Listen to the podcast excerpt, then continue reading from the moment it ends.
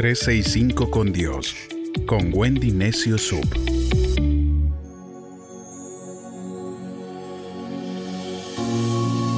...7 de junio... ...los cuatro no que debemos recordar...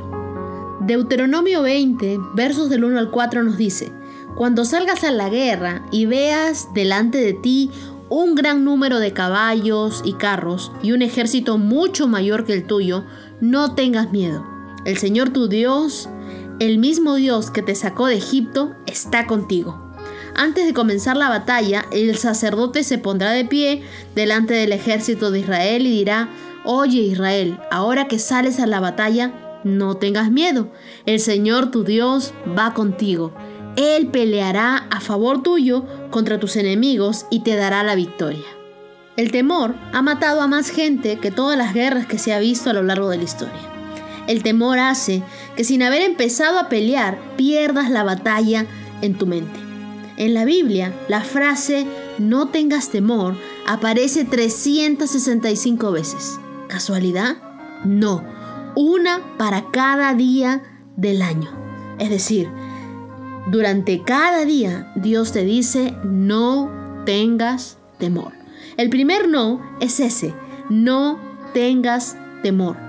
Primera de Juan, en el capítulo 4, verso 18, nos dice, no hay por qué temer a quien tan perfectamente nos ama.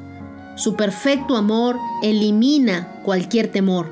Si alguien siente miedo, es miedo al castigo lo que siente y con ello demuestra que no está absolutamente convencido de su amor hacia nosotros. Es el amor y no la fe la que nos ayuda a vencer todo temor.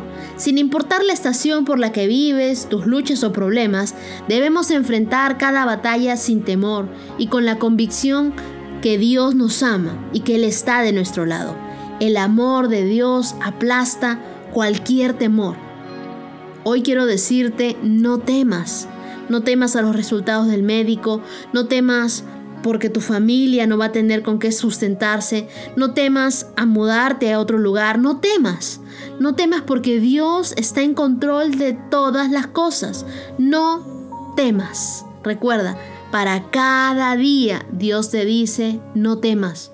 Debemos aprender a ser valientes y saber que su amor nos ayuda a enfrentar cualquier batalla.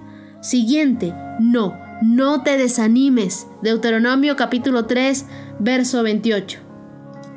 Comisiona a Josué para que te reemplace. Aliéntalo porque él hará que ese pueblo entre a conquistar el territorio que solo tú verás desde la cumbre del monte. Un soldado desanimado no va a sobrevivir a la batalla. Muchas de las batallas no se pierden por falta de talento, sino por falta de ánimo. El desánimo, al igual que el temor, limita nuestro potencial. Alguien dijo, el calibre de una persona se mide por la cantidad de oposición que se necesita para desanimarlo. Dios le dice a Moisés que le dé ánimo y fuerzas para continuar y para conquistar la tierra prometida. Todos vamos a tener días donde vamos a necesitar recuperar fuerzas y es tiempo de fortalecernos en Dios y recordar que no vamos solos en esta vida. Dios está de nuestro lado. Él nos ha prometido estar con nosotros en cada paso. Él dijo en el Salmo 34, 18, el Señor está cerca de los que tienen un corazón quebrantado y libra a los de espíritu abatido. Así que ánimo, Levanta los ánimos, no te desanimes. Comienza a encontrar oportunidades para estar fortalecido. No te desanimes, no decaiga tu semblante. Anímate porque Dios está contigo y tiene mucho más para ti. Siguiente no, no te angusties. El Salmo 86, verso 7 dice, a ti clamaré cuando me llegue la angustia y tú me responderás. La angustia es creer que nuestros problemas son más grandes que nuestro Dios. Es cuando sentimos que nos aplastan los problemas. El temor nos lleva al desánimo y el desánimo nos lleva a la angustia. Nada en esta vida merece nuestra angustia. Debemos aprender a descansar en Dios.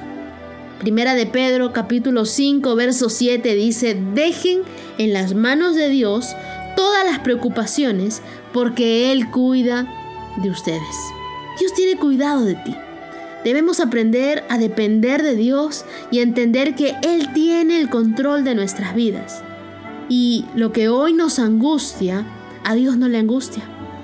Lo que hoy a nosotros nos causa tristeza o desánimo, Dios sí está preparado para toda la oposición y Él está con nosotros.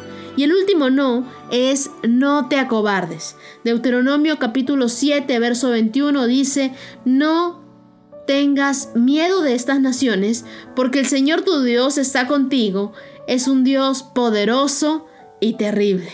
Serás tentado a paralizarte, pero no te olvides quién va contigo en el viaje. Así que no te acobardes. Cuando ya estás a punto de tocar la puerta y pedir ese aumento, no te acobardes, pídelo.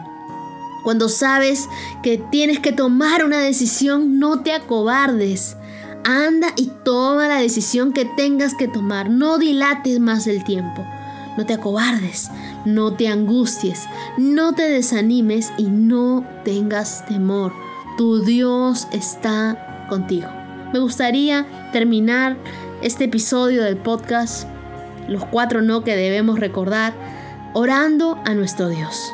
Amado Dios, ayúdanos a ser valientes, ayúdanos a sacar ese ánimo en medio de las situaciones difíciles, ayúdanos a tener ese optimismo, en confiar en ti, Señor, aunque todas las cosas nos demuestren lo contrario. Queremos actuar sin temor y comenzar a dar pasos de fe, pasos confiados en que tu amor nos sostiene, nos libra del temor y nos ayuda a no angustiarnos. Amado Dios, yo te pido que cada una de las personas que hoy me esté escuchando, así como de real escucha mi voz, sienta que tu presencia está con ellos y no tienen por qué angustiarse, no tienen por qué acobardarse, no tienen por qué sentir temor, porque tú eres real y tú estás con nosotros.